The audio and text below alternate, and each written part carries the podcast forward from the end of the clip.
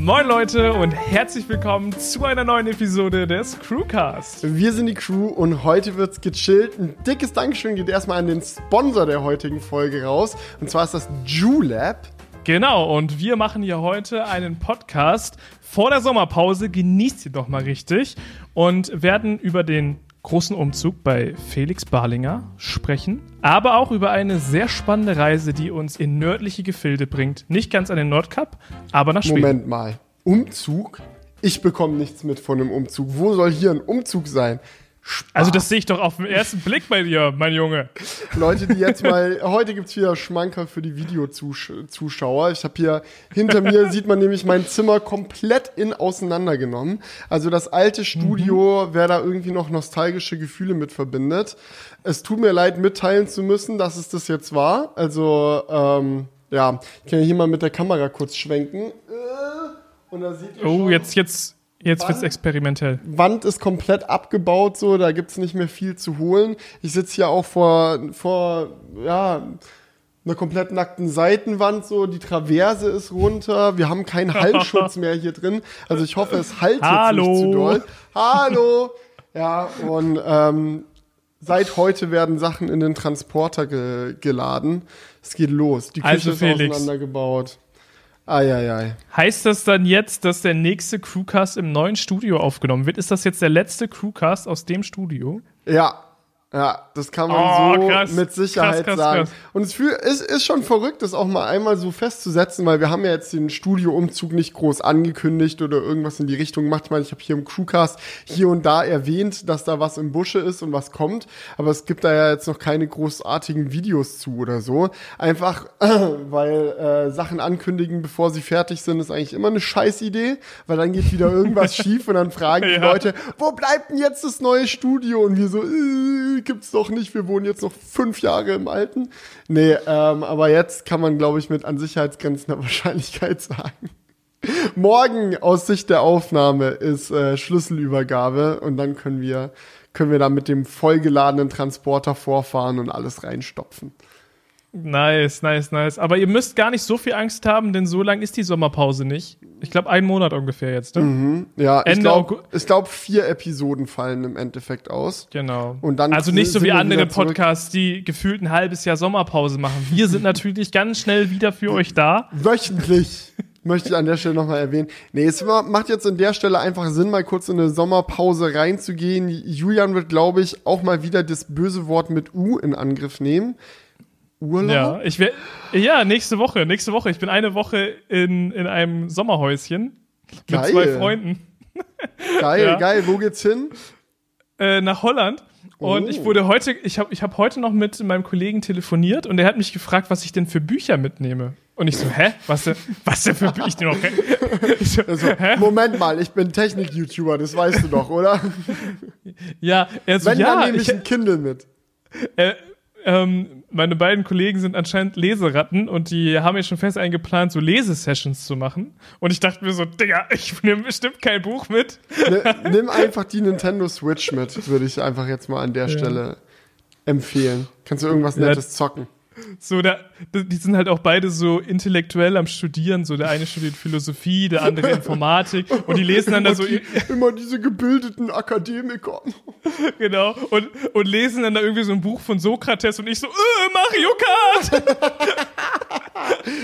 ja, perfekter Urlaub. Nee, passt. Ich, ich werde auch eine Woche weg sein. Ähm, bei mir geht's nach Italien. Ich freue mich auch schon sehr drauf. Und ansonsten ist halt einfach große Umzugsphase. So ein also, neues Studio will ready gemacht werden, dass es dann passend zum äh, iPhone-Launch da wieder Videos geben kann. Ähm, schauen wir mal, das ist eine ganz schöne Mammutaufgabe, so ein neues Studio einzurichten und die Doku will ja auch noch fertig werden. Von daher haben wir jetzt gesagt. Und noch Urlaub. Wir, genau, und das auch noch. Wie? Und dann will er auch noch Urlaub machen. Wirklich faul geworden. Aber Felix, Mhm. Ich finde eigentlich die Herangehensweise ganz gut, so in den Umzugsprozess so einen Urlaub reinzuplanen. Das ist doch voll die geile Abwechslung zwischen, oder, oder wie läuft das? Weiß ich noch nicht. Ich habe, also, ich glaube, mein Urlaub, ich muss noch mal in den Kalender gucken, aber ich glaube, es geht auch in zwei Wochen los bei mir. Und vor vier Wochen, äh, nach der Hochzeit, äh, vor zwei Wochen, äh, nach der Hochzeit, haben wir dann auch gesagt so, ja, wann geht's denn jetzt in Urlaub? Ach, in vier Wochen schon. Gut, was machen wir dann die nächsten vier Wochen? Äh, ich habe einen Plan, so viel arbeiten, dass wir den Urlaub danach brauchen. Also das war so die Herangehensweise und wir sind gut dabei. Also fette Fortschritte bei der Doku gemacht. Es gibt endlich ein Ende, was äh, natürlich äh, so im Großen und Ganzen ist eigentlich auch nur ein weiteres Kapitel, das geschnitten werden muss. Und es fehlt auch mhm. noch. Also neun Kapitel gibt's. Kapitel zwei bin ich gerade noch am Schneiden. Also da nur weil das Ende geschnitten ist, heißt es noch nicht, dass der Film fertig ist. Aber es ist trotzdem noch mal so ein geiles Feeling, wenn du so an dem Punkt im Schnitt ankommst, wo dann wo dann der Abspann reinknallt. Und ich glaube, es wird ein wilder Ritt. Also da haben wir in den letzten Wochen gut Fortschritte gemacht. Hier im Studio, wie man sehen kann, haben wir auch gut Fortschritte gemacht. Auch wenn Abbauen sich natürlich nie nach Fortschritt anfühlt. das ist immer so eine Aufgabe, die macht man halt und da muss man auch echt viel für machen. Ähm, mhm. Aber bringen tut das den, den Leuten am anderen Ende von diesem Podcast jetzt hier nichts der ja, ist halt nur hier jetzt wenig, weniger Zeug. Ja. Aber ich muss auch mal sagen, an der Stelle wirklich riesen, riesengroßen Shoutout, Riesenkuss geht raus an äh, Gilbert und Jonas, die hier in den letzten Tagen super viel von der Abbauarbeit übernommen haben, damit ich hier äh, noch länger am Rechner sitzen kann und noch weiter Doku schneiden kann, weil das ja auch alles irgendwie gleichzeitig passiert und alles alles Zeit braucht und die haben mir da so ein bisschen den Rücken äh, frei frei gehalten. Also ich muss auch tatsächlich gestehen, ich habe meine Traverse nicht selber abgeschraubt, das haben die zwei gemacht während ich am Schreibtisch saß und geschnitten habe. Hey, also, das, das, also Felix, das geht, das geht ja wohl nicht. Das, das war schon sehr witzig. Ich habe sie nicht drum gebeten, sie haben von alleine angefangen. Also es war nicht so, Jungs, könnt ihr jetzt mal bitte, es wird langsam Zeit, ich schneide so lang weiter, sondern die sind einfach mitten zur Tür reingeplatzt und haben dann angefangen, das Ding auseinanderzunehmen. Frech. Frech, frech, frech. Einfach Was sie sich rausnehmen. Ja, aber magst du schon ein paar Details zum neuen Studio droppen? Mm, ich glaube, man kann weil schon mal so viel sagen. Ja, stell einfach ein paar Fragen und ich beantworte die. Wollen wir okay. so machen? Ja, ja, weil, weil wenn wir das hier schon überlegen, aufs Thumbnail zu machen, dann müssen jetzt ja auch ein paar Infos, äh, ein paar Infos gedroppt werden. Ja, nicht, ja? nicht, dass es wieder so eine Podcast-Episode ist, wo der Titel dann nur zwei Minuten im Podcast vorkommt. Nee, also das geht ja auch nicht. Also, äh, wie groß wird denn diese Fläche sein? Groß, sehr groß. Ich glaube, so insgesamt, insgesamt werden wir 600 Quadratmeter haben, aber wir sind auch nicht alleine. Also das Team wird größer. Aktuell hier im Studio waren wir ja jetzt äh, zu dritt mit äh, Jonah, Jonas und mir. Im neuen Studio sind aber noch mehr Freunde und Kreative mit unter einem Dach, äh, was da die Vielseitigkeit noch mal ein bisschen nach oben pusht. Und die brauchen auch alle Platz. Nichtsdestotrotz, ich glaube, Jonas und ich nehmen den meisten Platz ein. Also wir haben so im Laufe des letzten Jahres immer gemerkt, dass äh, es Spaß macht, so Sets aufzubauen und so Sachen zu machen, wenn man halt irgendwie Aufnahmen für ein Review oder sowas machen will. Ja, safe. und da werden wir wirklich maximal äh, eskalieren. und ich kann schon mal so viel Unboxing-Zimmer kommt aus eigener Erfahrung kann ich schon mal sagen, man denkt immer, es ist so mega viel Platz und dann ist alles voll. Wir haben ja bei unseren, unsere drei, 300 Quadratmeter für einen YouTube-Kanal auch direkt voll gemacht. Also äh, ich denke, das wird kein Problem sein, diesen, diesen Platz sinnvoll zu nutzen. Crewcast-Setup, mhm. Unboxing-Setup, all solche Dinge müssen ja irgendwie umgesetzt werden. Ja, ich bin mal gespannt, wie es dann in drei Jahren aussieht. Ich meine, man wandelt sich ja ständig und wer weiß, ob es dann irgendwie. Also ich glaube, ich glaube, dieses Studio wird noch mehr Wandel durchmachen über die Zeit jetzt, als es das aktuelle Studio gemacht hat. Vor allem auch was Content angeht. Also ich kann mit an sicherheitsgrenzender Wahrscheinlichkeit sagen, dass ich in fünf Jahren noch äh, wie audiovisuelle Medien produzieren werde. So, aber wie sich so ein Kanal entwickelt, wo das alles hingeht, so, das weiß man ja nie genau. Also wer weiß, ob das Unboxing-Zimmer auch in fünf Jahren dann noch das Unboxing-Zimmer ist oder ob dann da irgendwann was ganz anderes reinkommt. Kommt da das große 3D-Druckzimmer rein oder so? Who knows? Da kommt da kommt dann das äh, Twitch Reaction Setup rein. Das Twitch Reaction, ja, der Felix Bar Twitch Kanal. Ich reagiere auf Tech News oder so, so Lou Later mäßig. Ja. Baue ich mir da ja. so eine Bad Cave rein und dann Ist doch ja. geil. Also ich bin auch sehr gespannt. Ich habe tatsächlich die Fläche schon äh, besichtigen können. Mhm. Ich kann euch sagen, es wird äh, sehr cool und man kann es sich so vorstellen, so ein bisschen anders wie bei unserer Halle. Wir haben ja sehr große Räume, also eigentlich nur eigentlich nur einen großen Raum und bei Felix wird es halt oder bei den Jungs im neuen Studio so ein bisschen mehr räumlich getrennt. Also man kann, hat mehr Wände, sag ich mal. In, in mehr diesen, Zimmer, ja, und kann man isolierter auch Sachen aufbauen und hat nicht so viel toten Raum in der Mitte des Raums, sag ich mal. Genau, also, man also muss nicht so viele sagen, Billardtische aufstellen. Aber einen Billardtisch haben wir auch. Also das äh, war direkt bei der Besichtigung eines der ersten Sachen, die uns aufgefallen ist, dass da ein Billardtisch im Eingang steht und wir dann so, ja, gehört der dazu? Also wenn wir das jetzt mieten, kriegen wir auch den Billardtisch und die so, ja, ja, also äh, der wird es dann wahrscheinlich auch sein. Und dann äh, können wir in Zukunft da immer trainieren, um dann Julian beim nächsten Hallenbesuch platt zu machen. Oder ja, wenn Julian nach Leipzig kommt eine Billard-WM muss da an den Start gebracht werden. Eine YouTube, eine Technik-YouTube-Billard-WM. Ja, äh, Leute, Unboxing-Zimmer habe ich wieder abgebaut. Da ist jetzt das neue Billard-Streaming-Zimmer, wo wir die, die, großen äh, Turniere auf Twitch veranstalten. Nee, keine Ahnung. Aber das ist halt das Schöne, so wenn man als Kreativer einfach ein bisschen Raum zur Verfügung hat, wo man einfach machen kann, was man will.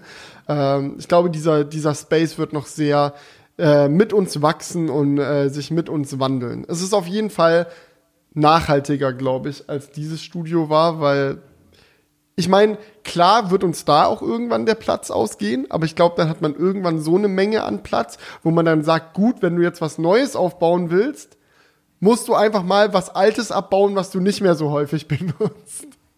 Ja, ja. Kann ja nicht immer nur weiter, weiter und weiter aufbauen und dann irgendwann gibt es ganze Zimmer, die man seit Wochen nicht mehr betreten hat. der der, der B-Flügel des Studios wurde seit Wochen nicht, nicht betreten. Ja, ja. Ja, ja sehr cool. Aber ähm, Meinst du wirklich, dass es bis zum iPhone-Launch fertig sein wird? Kann ich mir echt nicht vorstellen. Wenn ja, definiere fertig bei einem neuen Studio. Ne? Also ich sag mal mhm. so, der Schreibtisch wird relativ schnell fertig sein, weil mein erster Plan ist es, äh, erstmal den aufzubauen, mich dann Klar. da hinzusetzen und an der Doku weiter zu friemeln. So, das ist erstmal allererste Prio. So, mhm. und dann äh, habe ich da erstmal mein äh, Umzugskisten-Setup, sage ich mal ähm, was sich jetzt zum Film vielleicht nicht so gut eignet, aber dann kann ich halt erstmal anfangen mit äh, oder weitermachen mit Schneiden. Und ansonsten äh, wird man dann halt sehen, wie viel schon fertig ist bis zum iPhone. Also ich weiß jetzt nicht, ob dann schon das neue Unboxing-Zimmer perfekt steht, um da das iPhone-Unboxing zu filmen. Aber ich sag mal so, ich habe in meinem Leben auch schon iPhone-Unboxings im Park gedreht. Also wenn es hart auf hart kommt, kann man da ein ganz, ganz schnell ein ganz simples Setup aufbauen, in dem man erstmal drehen kann. So, dann kommt da halt ein Backdrop hin und ein Tisch und dann war's das schon. Und das wird sich dann alles zeigen. Das wird sich alles zeigen. Ja. Ich bin mir Die zumindest guten. sicher, dass es jetzt im September noch nicht so fertig sein wird wie nächstes Jahr im September. Wow, was für, was für eine riskante Aussage. Nee. ich habe mir ganz weit aus dem Fenster gelehnt. Genau. Nee, aber hast du dir schon überlegt, oder habt ihr euch schon überlegt, wie dann das WLAN-Setup in, in eurer äh, Immobilie dann genau aussehen soll? Weil das stelle ich mir bei 600 Quadratmetern und vielen Räumen ein bisschen kompliziert vor. Ähm, wir haben zumindest äh, Kabel auch verlegt in die verschiedenen Zimmer. Also das ist schon Teil der Immobilie, dass da. Äh, also okay, LAN-Kabel. Das heißt, wir äh, können auf jeden Fall auch an verschiedenen Orten verschiedene Access Points machen. Ich weiß jetzt nicht, wie es genau laufen wird. Es ist auch äh, nicht äh, zum Glück nicht meine Baustelle im neuen Studio. Da hat Rudi gesagt, er kümmert sich drum, er baut das einmal komplett auf und ich glaube, es macht auch Sinn, wenn es dann einen Netzwerkexperten gibt, der da das alles überschaut, weil äh, bei dem Studio jetzt hier war es so, dass jeder mal für irgendwas ein WLAN-Netzwerk aufgemacht hat und am Ende hatten wir hier, glaube ich, drei verschiedene, wir hatten The Click, wir hatten das Vodafone, wir hatten The Click Mesh und wir hatten The Click Turbo. Also vier WLAN-Netzwerke tatsächlich in einem Studio, was natürlich kompletter Bullshit ist, aber sowas passiert halt, wenn sich mehrere Leute gleichzeitig versuchen, drum zu kümmern. Und ja, es wird interessant. Ja, nice. Ähm, ansonsten ganz viel Erfolg. Äh, ich bin sehr gespannt. Ich komme euch bald wieder besuchen, aber erst, wenn alles aufgebaut ist. Der Billardtisch steht schon zumindest. Ja, den habe ich auch schon gesehen. Perfekt.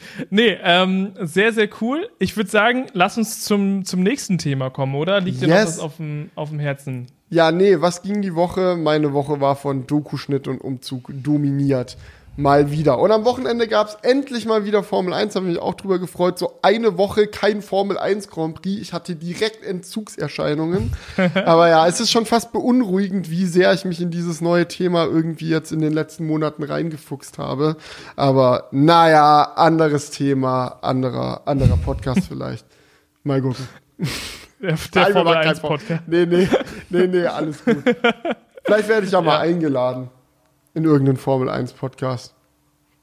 Grüße gehen. Nein, Spaß. Also, wenn hier jemand zuhört, ladet Felix bitte mal ein. Er, muss, er hat ganz viele ich Redebedarf. Leute, und das war wie, und das ist genauso wie mit den Achterbahn-YouTubern. Als ich die in Amerika ja. getroffen habe, habe ich mich auch gefreut, dass es endlich andere Nerds gab, mit denen ich auf dem absoluten nerdigsten Nerd-Level abnörden konnte. Und so geht's. Aber ich habe Jonas und Jonas äh, nerdet gerne mit mir zusammen über Formel 1-Themen ab, also passt. Ja, aber es muss einfach mal alles von der Seele gesprochen werden. also jetzt ladet Felix endlich mal ein. Okay. Ja, jetzt. Apropos Einladung. Ich wurde letztes Wochenende eingeladen von Kia, ähm, um ein neues Auto zu testen. Und zwar den Kia EV6 GT. Ich weiß nicht, sagt der dir was? Mhm, der sagt mir auf mhm, jeden Fall was. EV6, der ist doch genau dein, dein Schema, dein Beuteschema. Das ist, äh, ich weiß, weiß jetzt nicht, mir persönlich ist er ein bisschen zu groß, glaube ich. Ich weiß nicht, ob man, was die richtige Klassifizierung dafür ist. Das ist so ein bisschen Crossover SUV-mäßig, aber schon genau ein bisschen. Ist es. es ist, aber er sieht visuell zumindest so ein bisschen langgezogen aus. Also ich finde, er wirkt ein bisschen mehr wie so ein aufgeblasener Kombi. Aber ist ja auch mhm. egal, ähm, ist nicht ganz meine Autoform, aber das GT im EV6 GT ist natürlich genau meins. Also äh, als sie das Ding äh, vorgestellt haben, dann meinten so, jetzt gibt's mal hier auch ein EV6 von uns mit ein bisschen mehr Bums unterm Arsch und dann gab's glaube ich irgendwie einen Spec mit so giftgrünen Bremssätteln, den ich sofort ah, der hat mir die hat mir die hat mich direkt angesprochen, sage ich mal. Also ja, genau ähm, den haben wir gefahren. Schön matt, Du hattest matt. giftgrüne Bremssättel. Äh, ich hatte giftgrüne Bremssättel. Ja, aber lass uns, die, lass uns die Story von vorne aufrollen, weil ähm, es gibt noch mehr zu erzählen. Das Ganze war nämlich in Stockholm und äh, der, der alte Geier Julian und auch der alte Geier Paddy haben gesagt, wir wollen da nicht hinfliegen, wir wollen da mit dem Auto hinfahren und haben dann gefragt, hier, hey, können, können wir auch mit dem Elektro können wir auch mit dem Elektroauto hinfahren? Also mit dem EV6 so. dann oder haben die gesagt, kommt mit eurem Tesla? Nee, nee, die haben natürlich nicht gesagt, kommt mit eurem Tesla, sondern die haben gesagt, hey, wir könnten euch für die Fahrt nach Stockholm den Kia Schlag mich tot Hybrid anbieten. Wo ich dann mir auch so dachte, so ja, da fährst du dann am Ende des Tages sowieso nur auf, auf, auf Benzin. Wer fährt denn einen Hybrid auf Langstrecke auf Elektro? Also das ist ja. Habe ich auch schon getroffen am Schnelllader, dann ist aber, glaube ich, wenn, wenn die Spritpreise zu sehr reinknallen. Also du hast Leute gesehen, die Langstrecke mit dem Hybrid von Schnellladestation zu Schnellladestation fahren. Ich weiß nicht, ob die ausschließlich auf den äh, Elektroantrieb gesetzt haben, aber du kannst ja zumindest, äh, wenn du im Hybridmodus fährst und der Akku noch voll ist, zumindest äh, ein bisschen deinen Verbrauch senken. Hm. Ja, wahrscheinlich Na, eher das, oder? Kein, keine Ahnung. Nee, aber wir haben dann gesagt, so, nee, wir fahren mit dem eigenen Elektroauto. Ich habe natürlich nicht gesagt, dass wir mit dem Tesla kommen. wir fahren mit dem eigenen Elektroauto und irgendwann wurde man dann, dann, gefragt, als wir da waren, mit was für einem Auto seid ihr denn gekommen? Äh, ja, mit einem Tesla Model 3. Also, ah, okay. so, optimal. Nee, aber ich fand die, ich fand die Challenge halt sehr geil, zu sagen, ähm, man fährt nach Stockholm. An einem Tag haben wir uns nämlich vor, vorgenommen, auf der mhm. Hinreise mhm. zumindest. An einem Tag nach Stockholm fahren und ähm, ich weiß nicht, wie genau du das auf dem Schirm hast, aber das ist schon weit weg.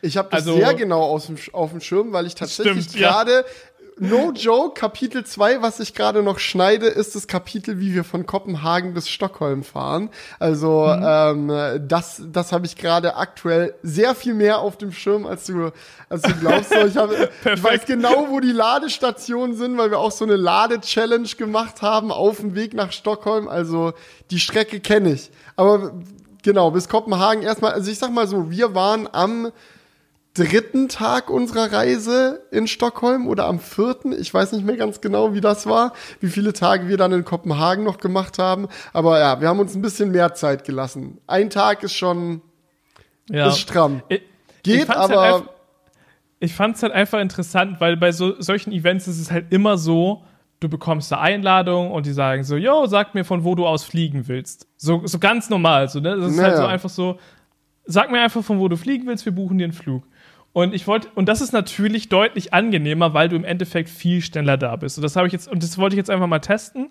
Ähm, wir sind halt dann mit dem Model 3 Standard Range gefahren und du brauchst halt wirklich einen kompletten Tag nach Stockholm. Also es ist so, wir sind morgens früh losgefahren und waren bei, nach Sonnenuntergang da und Sonnenuntergang ist aktuell irgendwie um 11 da oben oder so.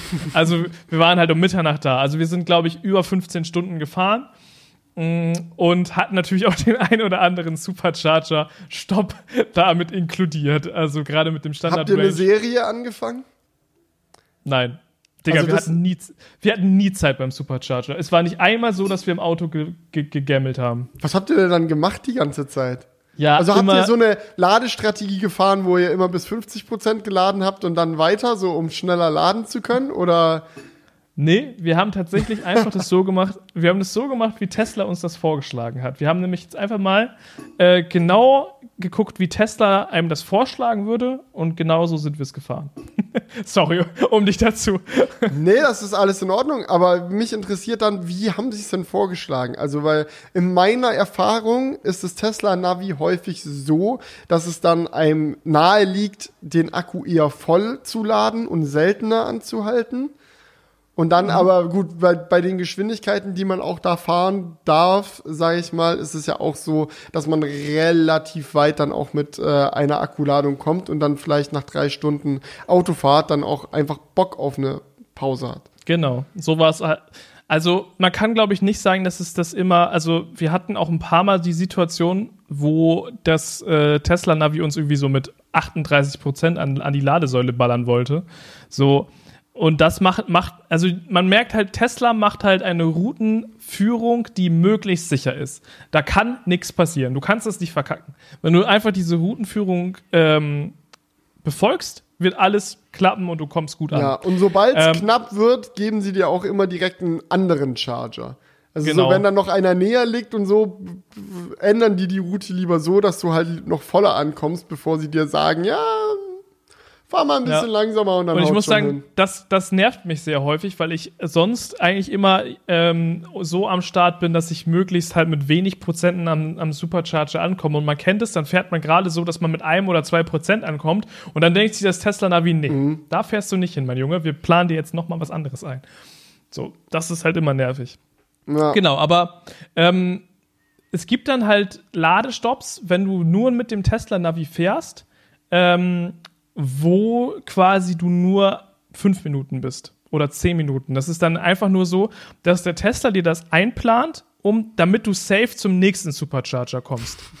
Weißt du? Dann, dann ja, ja. passen die Distanzen vielleicht nicht 100% und dann macht er dir so einen Mini-Aufenthalt, plant er da rein, wo du gerade mal äh, die, die, die Steckdose reinsteckst quasi und dann kannst du schon wieder abstecken. Das also ist dann das halt quasi der Pinkelstopp. Genau. Und tatsächlich hatten wir keine einzige ähm, Ladepause, wo wir richtig Langeweile hatten, sondern es war meistens so, okay, lass jetzt mal schnell was zu essen holen. Ich gucke aufs Handy beim Bäcker in der Warteschlange, denke mir so, fuck, Auto ist gleich aufgeladen, wir müssen jetzt hier echt mal raus. Dann schnell ins Auto, losgefahren und beim Fahren sogar noch gegessen. Also das war echt wild. Ähm, wir hatten eigentlich dann nur auf dem Rückweg, wo wir alles ein bisschen entspannter gemacht haben, die Zeit dann bei einer Ladepause auch wirklich zu essen. So, das war immer also wie, so, wie lange wart ihr insgesamt unterwegs? Also von äh, zu Hause bis wieder zu Hause? Vier oder fünf Tage? Vier Tage. Okay, ja. und davon waren zwei Tage in Stockholm oder? Es, wie ja, wie lief es dann weiter ab? Also ihr seid in einem Tag hochgefahren, erster Tag durch. Dann war am nächsten Tag direkt EV6 Probe fahren, oder? Ja, wir, ja, genau. Wir hatten den tatsächlich zwei Tage, das war ganz geil. Ähm, also zwei Tage EV6 in Stockholm und am dritten Tag sind wir dann wieder zurückgefahren. Also zwei volle Tage hatten wir in Stockholm. Und auf der Rückfahrt habt ihr dann Stopp in Kopenhagen gemacht oder wie war da? Im nee, weil du meinst. nee, im Legoland haben wir einen Stopp Also gemacht. habt ihr auch im Legoland Hotel gepennt dann, oder wie? Nein, das nicht, aber ähm, wir haben da eine Übernachtung in der Nähe gemacht. Es war tatsächlich schweineteuer. Wir haben uns ein günstigeres Hotel gesucht. Also im Legoland hätte eine Übernachtung 380 Euro gekostet, was wir dann nicht eingesehen haben. Oha. aber dann hätte man in, wahrscheinlich in so einer Lego-Ritterburg pennen können. Also das muss man sich ja, wir wollten überlegen. Glaub mir, ich war auf der Legoland Hotel Webseite. Ich hätte es, wir hätten das auch durchgezogen, wäre es nicht so teuer gewesen. So, du aber, hattest die Ritterburg eigentlich schon im Warenkorb, aber. Genau, aber für 380 Euro musste ich jetzt nicht unbedingt in der Ritterburg schlafen. Ja, geil. Ey, ich war so lange nicht mehr in diesem Legoland. Ich war generell ewig nicht mehr in Legoländern. Ich weiß noch, mhm. dass ich es als Kind komplett geliebt habe und ich bin mir relativ sicher, dass ich es als Erwachsener immer noch lieben würde. Ähm, es ist halt schon war's? sehr für Kinder. Also wir war, man musste auch noch mal differenzieren. Wir waren nämlich nicht im Legoland an sich, sondern wir waren im Lego Haus. Das ist auch in Billund, also im gleichen Ort. Ah. Und das ist jetzt relativ neu von Lego. Es ist so ein Haus, wo man halt sehr viele Sachen selber mitmachen kann. Und das wollten wir uns mal anschauen, weil ich war auch schon in meiner Kindheit sehr häufig im Legoland Billund. Und man muss auch sagen, ich habe mir, wir haben auch überlegt, ins Legoland zu gehen und dann haben wir uns mal so angeguckt, was da für Attraktionen sind. Und es ist schon so, ein Zwölfjähriger hat da Spaß, aber so ein 32-Jähriger und ein 26-Jähriger vielleicht ja, eher nicht so. Miniland nochmal angucken, so da die, ja, die das, das aufgebaut Und dann natürlich die große Drachenachterbahn, das ist, okay, vielleicht ist die auch einfach nur groß in meiner Erinnerung als äh, Zwölfjähriger ja. und so groß ist sie gar nicht. Ich, also das sei es wären schon bestimmt ein paar Dinge gewesen, die ganz nice gewesen wären, aber wir wollten dann einfach auch was anderes ausprobieren. Und Legoland wäre wahrscheinlich auch einfach zu lang gewesen für so einen halben Tag, den mhm. wir da hatten. Und dementsprechend haben wir das Lego-Haus abgecheckt. Das ist dann so mitten in der Innenstadt von Billund. Und das ist so ein verrücktes Gebäude. Da gibt es auch so, ich glaube, bei Netflix so eine Doku über die Architektur des Gebäudes. Gib, gib mal Lego-Haus ein bei Google Bilder und dann okay, musst du dir mal so, ein, so, so einen Drohnenshot von diesem Haus angucken. Das ist nämlich komplett wild. Aber ist es so, also wie muss ich mir das vorstellen? Also es ist so. Ja, also es, es, sollen halt Lego, es sollen halt Lego-Steine sein von oben. Also Lego Haus, also Haus wird geschrieben wie auf Englisch Haus. Ah, ja, ja. Ähm, okay, das ist jetzt nicht ein Haus aus Lego. Nee, so nee, gesehen, aber es, es, sondern es, es sieht halt so aus, als ob jemand das Haus aus Lego gebaut hätte, aber so designermäßig. Also es sind so verschiedene kantenförmige Gebäudeteile, die mhm. äh, aber alle eine knallbunte Farbe haben. Also es gibt so grüne, es gibt blaue, es gibt gelbe, es gibt rote, aber auch nicht die Wände, sondern die sind dann von oben bunt. Also ich glaube, der Drohnenshot macht es schon sehr offensichtlich, dass es Lego sein soll. Und von der Seite sieht es eigentlich aus wie ein nices Designerhaus. Und wenn man dann sagen würde, das ist jetzt Lego, soll jetzt Lego sein, würde man es vielleicht nicht sofort checken. Genau. Es hat so einen leichten Santorini-Vibe auch einfach durch diese weißen Fassaden.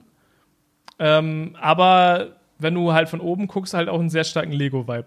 Ja, und was ist da drin? Also ist da ein Museum oder wohnen da Leute oder ja, was kann man da machen? Nein, nein, nein. Also das ist, das, da wohnen keine Leute. Das ist wirklich nur, es ist eine reine Attraktion, dieses Gebäude. Du gehst da rein. Ich glaube, der Eintritt war ungefähr 30 Euro. Mhm. Und dann gibt es im Keller erstmal äh, die Geschichte von äh, Lego. Also so wirklich von den Anfängen, wo die noch Holzspielzeug gebaut haben, bis hin zu aktuellen Sets ist da halt wie so ein Zeitstrahl in so einer großen Halle äh, ganz viele Sachen aufgebaut, was Geil unser Highlight auf jeden Fall war. Also Paddy und ich, das haben wir komplett gefeiert. Ich fand es auch richtig krass, so die ersten Lego-Sets zu sehen, wie das so, da war der Maßstab noch ganz anders. Da hatten die quasi wie so, man kennt diese Teppiche von früher mit so Straßen aufgedruckt und da drauf sollten dann so kleine Lego-Häuser gestellt werden. So, das war, und dann hattest du halt als Autos nicht Lego-Autos, wie man das heute kennt, sondern einfach so Spielzeugautos, so Märklin-Autos, so in dieser H0-Größe mhm. so gefühlt. So halt aus Plastik. Und das war halt komplett durcheinander gemixt, wo man sich so heute denken würde, hä? Äh, und das war damals irgendwie so das Konzept von Lego. Und ähm, das fand ich echt sehr interessant und dann auch dann so in den 2000er Jahren dann so die Sets da zu sehen, die man dann selber als Kind zum Spielen hatte. Mm, das war ganz cool. Und in dem anderen Bereich oben ist es halt sehr interaktiv gestaltet, also auch eher für Kinder. Aber die haben so ganz viele Stationen aufgebaut, wo man halt äh, selber auch bauen kann. Das ist wie so ein Mitmachmuseum quasi. Also dann gibt es halt zum Beispiel ähm, eine Stelle, wo man einen Fisch bauen soll äh, aus Legostein und dann kann man den halt einscannen mit so einer Kamera und dann gibt es so einen riesigen Screen, der ein Aquarium ist und dann wird dein selbstgebauter Legostein quasi eingescannt und dann schwimmt der halt in das Aquarium rein. So. Also solche, Ach, solche, Spieler, so, solche Spielereien haben die da. Oder was ich auch cool fand, die haben einmal so eine komplette Produktionsanlage von einem Lego-Set nachgebaut oder mhm. das sind die, ist eine richtige Produktionsanlage und der baut quasi, ähm, der macht die Steine aus so ähm, na, so wie heißt Plastikkrümeln, das? so granulatmäßig. Genau, so genau, Granulat, äh, Granulat war das Wort. Aus so Plastikgranulat macht der halt die Steine. Dann kommen die Steine da so rausgedroppt, laufen über so ein Laufband, werden dann halt in Folie eingepackt und kommen dann raus und das kann man sich dann so als äh, Mit Mitbringsel halt mitnehmen. Mhm. Das sind halt im Endeffekt sechs rote Lego-Steine. Relativ simpel. Aber man sieht halt mal so, was das für ein Prozess ist. Das fand ich auch ganz geil. Und die haben natürlich auch ähm, einen Bereich, wo halt so geile Lego-Welten gebaut sind, ähm, die halt auch mit Licht so geil ausgeleuchtet sind, wo dann von Tag auf Nacht springt und so. Mm, also ganz viele verschiedene Dinge. Und das muss ich sagen, fand ich schon echt cool. Also ich muss auch sagen, so jetzt vom Zuhören her, ich bekomme Lust. Ich bekomme Lust. Ich möchte das auch mal sehen. Aber so ganz ja. wilder Bucketlist-Shit für mich wäre auch mal in diesen Lego Vault zu dürfen. Der sollte ja auch irgendwo in Billund sein, oder? Also dieser Lego was? Vault wie ähm, wie heißt das auf Deutsch? Mann, wo man Sachen reinschließt, die wertvoll sind. Ver Truhe? Jetzt Tresor? Nein, das äh, Tresor. Das ist das Wort. Vault auf Englisch. Äh, der Lego Vault, das ist einfach so ein äh, riesiges Lager, wo die wirklich von jedem Lego-Set, das jemals rausgekommen ist, noch ein Exemplar original verpackt drinstehen haben. Also wirklich ganz ah. egal, welches Set sie haben es. Also sie, sie heben da von jedem eins auf. Und es wird natürlich immer größer und größer und größer, weil immer mehr und mehr und mehr Lego-Sets rauskommen. Aber es mhm. hat alles auch sauber sortiert. Also wirklich ganz egal, welches Lego-Set du mal hattest oder so. Die haben das garantiert auch dort. Geil. Ja, ja das ist spannend. Aber das ist sehr exklusiv. Also da dürfte, da, da lassen die nicht jeden rein. Du brauchst so Special Access, weil es natürlich auch super wertvoll für die ist. Also wenn da eine Sache schief geht oder irgendein Trottel sich mal denkt, ich reiß jetzt hier die Verpackung auf, dann war es es halt mit original verpacktes Lego-Set aus 1900 Schlag mich tot. Ja, das glaube ich. Ja. Aber cool. Nee, da waren wir dann leider nicht. ja, und das war, das war auf der Rückreise dann tatsächlich. Da haben wir mhm. da so einen Zwischenstopp gemacht. Mhm. Ich frage dich auch gleich mal noch ein bisschen weiter aus, äh, was ihr dann in Stockholm gemacht habt und wie es mit dem EV6 so war. Aber erstmal ja. geht an der Stelle noch kurz ein riesengroßes Dankeschön an den Sponsor der heutigen Episode raus. Und zwar ist das JULab unser Podcast-Hoster tatsächlich. Also Julep ja. hostet den Crewcast für euch. Wenn ihr auf Spotify hört, wenn ihr auf Apple Music hört, wenn ihr sonst irgendwo in der Podcast-App diesen Podcast hört, dann ist das alles nur möglich dank Julep, weil die die Datei hosten, die dann den Weg zu euch findet. Also, also man muss tatsächlich sagen, dass es diesmal dieser Crewcast wird doppelt unterstützt von Julep. Einmal, weil es halt hostingmäßig alles über Julep läuft und weil wir heute ja auch hier über sie sprechen. Und äh, ja, wir haben das, glaube ich, schon vor ein paar Wochen einmal angesprochen, dass wir auf Julep gewechselt sind, denn es gibt verschiedene Möglichkeiten, einen Podcast zu hosten und unsere bisherige Herangehensweise war sehr, ich sag mal, zusammengeschustert. Von der, ja, von der Stange gebrochen. Sag doch, ein, sag doch einfach, wie es ist. Exakt so. Amateurhaft trifft sehr gut. Und wir sind dementsprechend auf Julep gewechselt, weil es dort einige Features gibt. Und wir wollen heute in dieser Episode etwas über das Hosting-Thema an sich sprechen. Denn ihr müsst verstehen, ein Podcast, der wird nicht direkt zum Beispiel auf Spotify hochgeladen, so wie man das bei YouTube kennt. Man lädt die Datei einfach dann auf dieser Plattform hoch und fertig, sondern ein Podcast läuft eben über ein Backend-System, sage ich jetzt mal, wenn man das so ganz laienhaft sagen kann. Und das ist in unserem Fall jetzt äh, Julep. Und Julep verteilt diese Datei dann eben an verschiedene Plattformen, wie zum Beispiel Spotify oder Apple Podcast, Google Podcast, mhm. Schlag mich tot, gibt ja super viele. Na, und das ist auch schon direkt eines der geilsten Features eigentlich an der Plattform, dass man sich um dieses Hosting des Podcasts überhaupt keine Gedanken mehr machen muss. So, wenn man ja. jetzt sagt, ich will einen neuen YouTube-Kanal gründen, ne, dann klickt man sich einen Account, lädt sein Video hoch und das war's. Aber es gibt jetzt bei Apple Podcasts oder Spotify gibt's ja keinen Upload-Button für neue Podcasts. Und wenn man Bock hat, einen eigenen Podcast zu machen, dann kann Julep einem dabei helfen, diesen Podcast an die verschiedenen Plattformen zu verteilen verteilen. Dann lädt man den einmal bei Julep hoch, nachdem man dort sich einen Account gemacht hat und die Verteilung auf die verschiedenen Plattformen funktioniert dann automatisch. Da muss man sich gar nicht mehr drum kümmern, sondern weiß, okay, wenn ich bei Julep die Episode hochlade, erscheint sie auch bei Apple, erscheint sie auch bei Spotify, dann kann man die überall finden. Und das ist auf jeden Fall schon mal, äh, glaube ich, der größte und wichtigste Punkt. Aber obendrauf hat man halt auch die Möglichkeit, äh, dann viel mehr Funktionen zu haben, die man jetzt vielleicht nicht hätte, wenn man keine Ahnung, sonst irgendwo bei sich auf dem Privatserver die Datei drauf lädt und sich dann irgendwie kümmert, dass sonst irgendwie die den Weg zu den verschiedenen Podcast-Hostern findet äh, oder Podcast-Plattformen findet. Man kann bei Julep zum Beispiel seine Episoden nochmal nachschneiden. Also wenn jetzt irgendwie auffällt, oh je, da haben wir was gesagt. Da kriegen wir einen Shitstorm für. Ja, nein, nein, das war nicht gut. Dann, dann kann man da im Nachhinein, auch nachdem man die Episode hochgeladen hat, nochmal reingehen und zum Beispiel sagen, der Part, den schneide ich nochmal raus. Ja, oder man hat das ja vielleicht auch manchmal so die Situation, man merkt im Nachhinein, okay, das war falsch, was ich da gesagt habe. Dann kann man halt bevor Das ist noch nie passiert in der, in der Geschichte des genau. Hier gab es nur faktisch korrekte Informationen. Nee, aber bevor dann mehr Leute halt etwas Falsches hören, kann man dann auch zum Beispiel sagen, okay, dieses Statement, das wird einfach rausgeschnitten, weil es halt verwirrend ist zum Beispiel. Ja. Na, also solche, solche Features hast du halt normalerweise nicht und die bekommst du halt durch ULab und das hört da eigentlich gar nicht auf, sondern es gibt halt auch noch dann einfach Analytics, wo du dann halt auch wirklich Daten zu deinem Podcast bekommst, mhm. wie viele Leute hören. Ich habe da mal was vorbereitet. Ich habe hier okay, nämlich unsere, unsere, wir sind jetzt schon seit ein paar Wochen bei Julep und deswegen ja. habe ich hier auch schon sehr detaillierte äh, Analytics über die letzten Wochen und da machen wir jetzt einfach mal oh. ein Ratespiel draus. Ja, ich kann hier zum Beispiel sehen, auf welchen Betriebssystemen äh, unser Podcast am liebsten äh, gestreamt wird. Oh, ich habe Was würdest Tendenz. du sagen? Okay, was ist das beliebteste Betriebssystem für Pod unseren Podcast?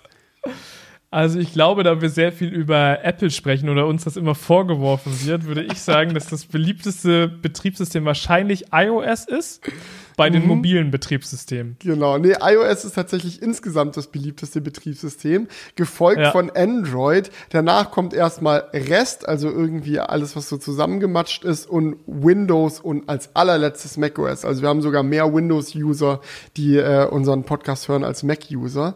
Finde ich sehr interessant. Ach, das ähm, hätte ich jetzt ähm, aber auch andersrum eingeschätzt, ja. Am allerspannendsten finde ich, dass in welchem Verhältnis iOS und Android stehen, weil während Android okay auf Platz 2 15% von äh, alle, allen Zuhörern bildet, hat iOS bei uns einen 75% Market Share. Also drei Viertel aller Podcast-Zuhörer hier hören gerade über ein iOS-Gerät zu. Finde ich krass. Alter, das ist echt richtig krass. Also drei Viertel hören über ein iPhone oder iPad. Hm. iPad ist wahrscheinlich auch integriert. Genau. Ja, oder ja. ich weiß gar nicht, ob es Podcasts auf Apple TV gibt, aber rein theoretisch. Oder HomePod oder so ist vielleicht auch noch ah, das ist, Okay, das, das wird da alles zusammengefasst. Ne? Das macht es wahrscheinlich noch mal ein bisschen größer, aber trotzdem Aha. sehr krass. Ja. Ähm, getrennt kann man noch mal reingucken, wie die Platt, äh, Plattformverteilung ist. Und da fand ich es ja. immer ganz interessant. Also YouTube ist da jetzt mal rausgenommen. YouTube ist ja separat. ULab ist ja Audio-Hosting. Aber von den Audio-Podcast-Plattformen äh, ähm, ist es tatsächlich so, wir machen ja gerne mal Witze, dass es uns auch auf Spotify gibt Aber ja. Spotify ist nicht die beliebteste Podcast-Plattform bei uns. Ach nein. Da, da, guck mal, wenn wir so viele iOS-Zuhörer haben, dann ist es halt mhm. bestimmt Apple Podcast. Apple Podcast 40%, Spotify 28%, Google Podcast kickt noch mal rein mit 3,7%. Und lauter solche Informationen kann man sich da halt in den Statistiken anzeigen lassen. Auch wann genau die Aufrufe reingekommen sind, wie das verteilt ist, auch auf verschiedene Städte, Regionen ja. und so weiter und so fort. Also das sind viele wichtige wichtige Informationen, die einem dabei auch helfen können, seinen Podcast besser zu machen. Ähm, ja, und das, das geht alles mit Julep. Aber jetzt hier alle Features aufzuzählen, würde den Crewcast, glaube ich, komplett sprengen. Es gibt zum Beispiel noch solche Sachen wie Dynamic Baked In, wo man halt flexibel in den Podcast im Nachhinein äh, Werbeblöcke reinsetzen kann, was halt vor allem dann wichtig ist, wenn man mit dem Podcast irgendwie seinen Lebensunterhalt bestreiten möchte. Und das würde ich aber sagen, machen wir nochmal eine separate Quatschen wir beim nächsten Mal. Riesenkurs genau. geht aber auf jeden Fall schon mal raus an ULab für die Unterstützung bei der Episode und auch dafür, dass sie so ein geiler Hoster für unseren Podcast sind. Ja, yeah, optimal. Und wenn ihr ULab ausprobieren wollt, könnt ihr das einfach machen. Mit dem Code ULab22 bekommt ihr dabei die ersten fünf Monate kostenlos. Könnt einfach mal gucken, wie das Ganze euch so gefällt. Ihr findet den Link dazu auch nochmal unten in der Videobeschreibung oder in den Show Notes. Aber ja, Julian, erzähl mal, jetzt will ich, will ich endlich wissen, was ist in Stockholm passiert? Oder ist es jetzt wieder so eine Sache, was in Stockholm passiert? Ich wollte es gerade schon sagen. Nein, also ich muss sagen, erstmal Stockholm, mega schöne Stadt, alleine so die Innenstadt, so alles am Wasser gefühlt gelegen, äh, mhm. äh, super historische Gebäude, alte Plätze, richtig schön einfach da mal durchzufahren. Wir sind Ein da mit dem Auto geiler so Freizeitpark direkt in der Innenstadt, kleiner Shoutout auf jeden Fall an Echt? Grüner Lund. Die haben in in, am Wasser in Stockholm auf so übelst engen Gelände, haben die einen kompletten Freizeitpark mit verrückten Achterbahnen. Also auch richtig, richtig gut, kann man empfehlen. Ich dachte, das wäre in Kopenhagen. Auch. Auch, ach so. Nur in also Kopenhagen also ist nicht am Wasser.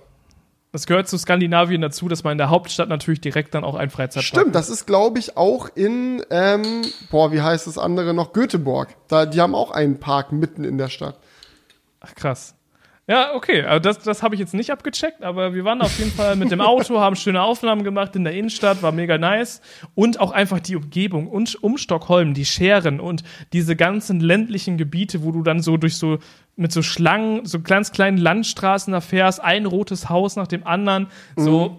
das ist einfach wirklich äh, wunderschön gewesen. Also, ich kann schon verstehen, warum Kia gesagt hat, wir machen das in, in Stockholm, mhm, weil. Gerade auch im Sommer ist Skandinavien, mhm. glaube ich, richtig geil, weil das es ist nicht so ultra heiß, so aber es ja. ist einfach, einfach schön grün, lebendig.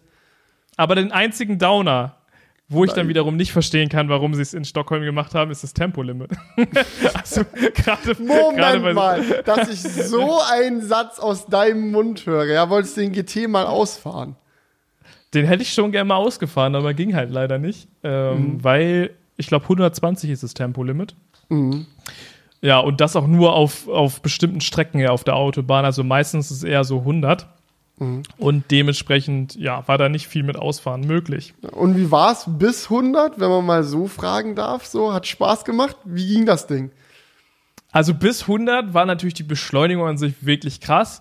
Und auch das Sounddesign hat mir gut gefallen. Also es ist schon wirklich so, du hast schon so das Gefühl, so ein Wunder zu fahren. Also ihr müsst euch da mal YouTube-Videos angucken. Das macht so einen Sound, wo du denkst, so, du sitzt in so einem, in so einem, in einfach einem technologischen Wunder. Das, das ist so dieser Sound. So, uh, it's magic.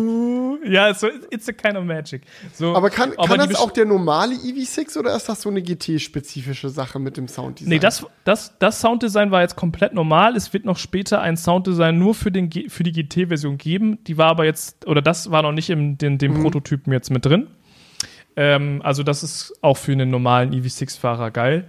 Äh, muss man sowieso sagen, dass es da viele Überschneidungen gibt. Aber erstmal noch zu, zu den Fahreindrücken. Es gibt am Lenkrad einen Button, der nennt sich den GT-Knopf. Der ist auch dann so richtig knallegrün. Und wenn du auf den drauf drückst, dann geht es halt richtig ab. Man kann das auch noch so einstellen, was dann genau alles passieren soll. Aber standardmäßig werden erstmal alle Assistenzsysteme ausgeschaltet, alles auf Full Throttle und auf die komplette Sportlichkeit ausgelegt. Und das ist halt einfach auch geil, so diesen Knopf da zu haben. Weißt du, es ist mhm. so ein, yeah, jetzt drücke ich den Knopf und dann geht's ab. Das hat so ein bisschen wie so, wie so früher bei, ähm, wie hieß es noch, ähm, Tokyo Drift. Nitro. Ja, den Nitro-Einspritzknopf so gefühlt. So, da hat man das Gefühl.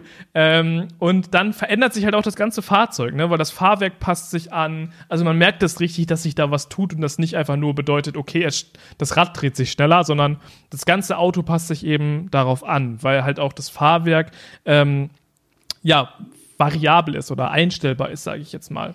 Das ist halt wirklich cool, auch wenn man die anderen Fahrmodi nutzt, wird das immer alles angepasst und ähm, ja, das war echt clever. Wir haben auch eine Führung bekommen.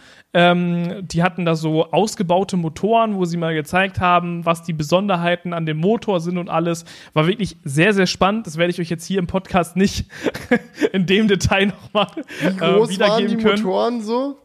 Also sind zwei Mot Motoren tatsächlich verbaut und äh, der eine war, ja, wie soll ich sagen, so ein wie so. Julians Tor, so sage ich jetzt mal. Ja, genau.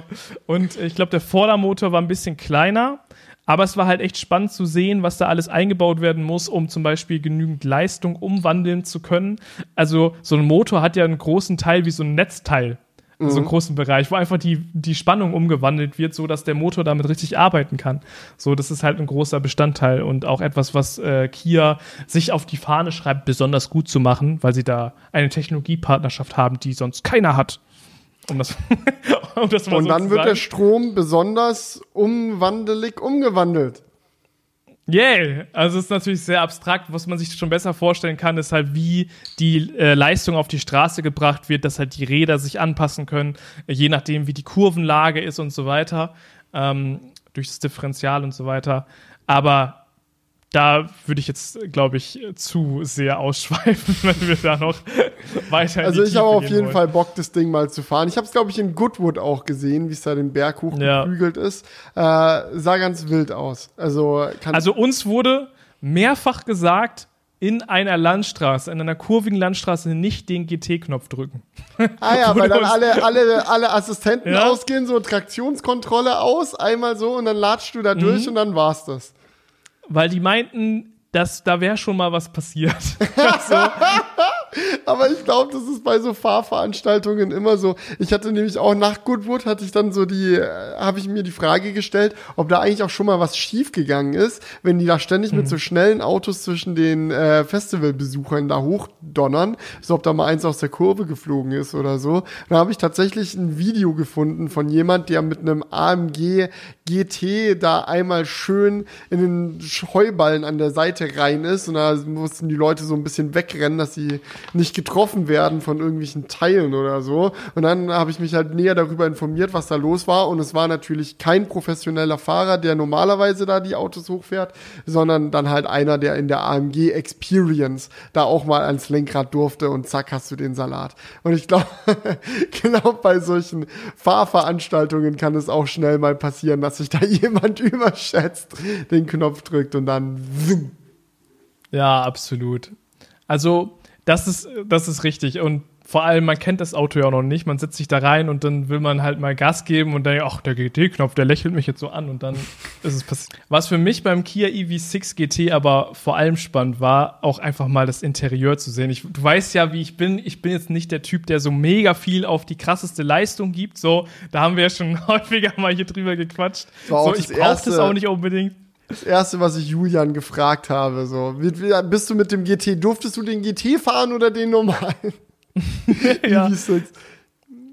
Und ähm, dementsprechend habe ich auch, wir haben natürlich auch ein Video gedreht, mehr so auf Sachen das Augenmerk gelegt, die halt mit Technik zu tun haben, sage ich jetzt mal. Ne? Also das Infotainment-System, was für Features gibt es, weil es gibt tatsächlich einige sehr coole Features, die dann auch teilweise im normalen EV6 mit drin sind. Mm, und das ist halt schon etwas gewesen, wo ich mir dachte, an der einen oder anderen Stelle, boah, das hat mein Tesla jetzt nicht. Das wäre eigentlich nicht so geil. spannend. Was war's? Also, was mich halt vor allem gecatcht hat, war einfach, dass ähm, du den Akku nutzen kannst, um damit Sachen aufzuladen. Ja, das haben wir auch einfach tatsächlich ein paar Mal benutzt. Ich hatte so äh, fette LED-Panels da dabei und da gibt es dann so einen Adapter, den kannst du dann auf dein äh, AC Stecker stecken und dann bekommst du einfach eine, eine Steckdose, eine ganz normale. Und da kannst du einfach mit 3,6 Kilowatt einfach diverse Geräte daran Toaster ähm, anschließen. Alles Mögliche, ne? Weil das ist ja wirklich dann eine ganz normale Steckdose. Ne? So wie man sie von zu Hause kennt. Ja. Also, äh, Oder Föhn. eben. Oder was ich auch gemacht habe tatsächlich, ich habe meinen Tesla mit dem EV6 aufgeladen. Ja, das ist auch. Hast du auch den EV6 mit dem. Ah, nee, warte, da ist ja der Port blockiert. Aber das ja. habe ich, glaube ich, mal gesehen, dass, dass, das jemand mit dem Honda E gemacht hat, weil der hat in der Mittelkonsole so eine Steckdose und hat da das Ladekabel äh, reingesteckt und dann hinten in den AC-Port und dann hat er sich selber aufgeladen. Können die neuen MacBooks übrigens auch so. Äh, ja. MagSafe-Kabel bei USB-C rein und dann an MagSafe ran und dann macht's Bing und tut so, als ob es geladen wird. Das wäre vielleicht sogar gegangen, äh, weil der Wagen hat auch im Innenraum noch eine Steckdose. Vielleicht ah. hätte man das ah. machen können. Aber bin, da bin ich jetzt nicht, nicht drauf gekommen. Aber das ja. alleine wäre so ein Feature, das würde ich mir bei meinem Tesla echt wünschen. Ja. Und davon gab es eine Menge an Features. So zum Beispiel, keine Ahnung, sowas wie ähm, das Head-Up-Display. Auch mega mhm. cool, sowas zu haben.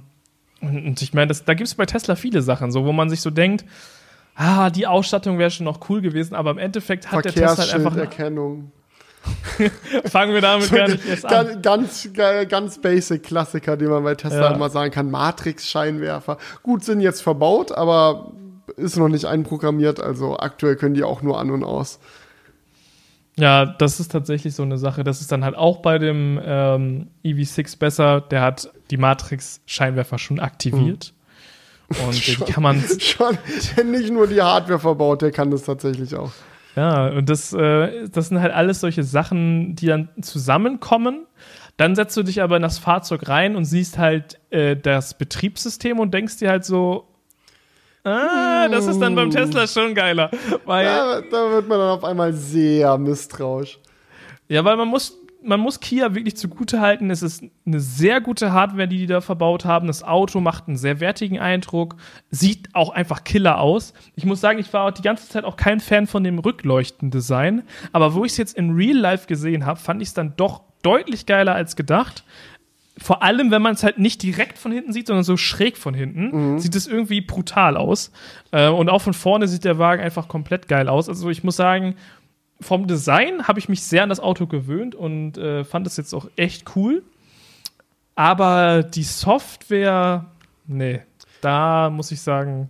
Wäre mal spannend gewesen, wenn ihr dann äh, mit dem zurückgefahren wärt, zum Beispiel dieselbe Strecke mhm. die ihr erst mit dem Tesla hinter euch habt, dann einfach mal mit, äh, mit also dem, er dem Auto zu machen. Safe, er hätte safe mehr verbraucht, weil dieser Wagen ist nicht auf ähm, Energieeffizienz ausgelegt. Ja klar, der hat das 800-Volt-System und er lädt wirklich scheiße schnell auf. Mhm. Also ich war mit dem an einem Ionity-Lader und ähm, bin da irgendwie so mit 30% angekommen und bei diesem 30% Ladestand hat der noch mit 240 kW aufgeladen. Das war wirklich so, so Digga. Also ich muss sagen, ich habe noch nie ein so schnell ladendes Elektroauto gesehen. Ja, bei, also bei meinem habe ich ab 20 Prozent geht er dann äh, von den 250 kW dann. Mhm. Also und 20 Prozent und 250 kW sieht man, da, dann kann man sich davon verabschieden. Bei 30 Prozent ja. bist du vielleicht bei 180 oder so. Ja, ich habe die genaue Ladekurve auch noch mal festgehalten, aber ich meine, das ging auch noch wirklich lang, also der blieb wirklich mhm. lange über den 200 kW. Also bestimmt bis 50, 60 Prozent blieb der über 200 kW und das ist halt wirklich impressive. Und ich muss sagen, sowas holt mich dann mehr ab als die Performance einfach, ne? Weil ich mir halt so denke, ich setze mich in mein Standard Range Model äh, 3 rein und denke mir, hat doch voll die geile Performance, was willst du denn? Ja, also, also, klar, es ist dann noch mal ein bisschen geiler, aber es, das brauche ich halt einfach nicht. Und es wird, wird den meisten so gehen. Aber solche Features, das braucht wirklich jeder, wenn man in Urlaub fährt und einfach mit 240 kW aufladen kann. Also wie krass ist es? Ja, absolut. Es ist halt schneller Akku wieder voll, dann juckt es auch nicht so doll, wenn er schneller wieder leer geht, sage ich mal. Also ich finde, mit hohen Ladegeschwindigkeiten kann man bis zu einem gewissen Grad auch höhere Verbräuch, äh, Verbräuche, Entschuldigung, weniger schmerzhaft machen. Klar, du musst immer noch für den Strom bezahlen. So, von daher ist trotzdem geil, wenn dein Auto weniger verbraucht. Aber man hat zumindest nicht mehr diese Zeitstrafe, die man hat, weil man häufiger laden muss, weil das Auto halt nicht so effizient ist. Exakt. Ja, also das muss ich sagen, war schon sehr, sehr spannend. Ähm, ja, wir haben wieder die komplette Eskalation betrieben, was die Shots anging. Wieder, das ist immer so bei solchen Fahrevents. Man hat dann Zeit bis 17 Uhr. Dann merkt man, fuck, man schafft es nicht. Können wir auch 18 Uhr machen? Ja, okay, um 18 Uhr, fuck, wir sind immer noch nicht fertig. Können wir auch Viertel nachmachen? Und am Ende bringt man das Auto um 18.30 Uhr dann wieder zurück. Ja, und genau dann, so war es auch.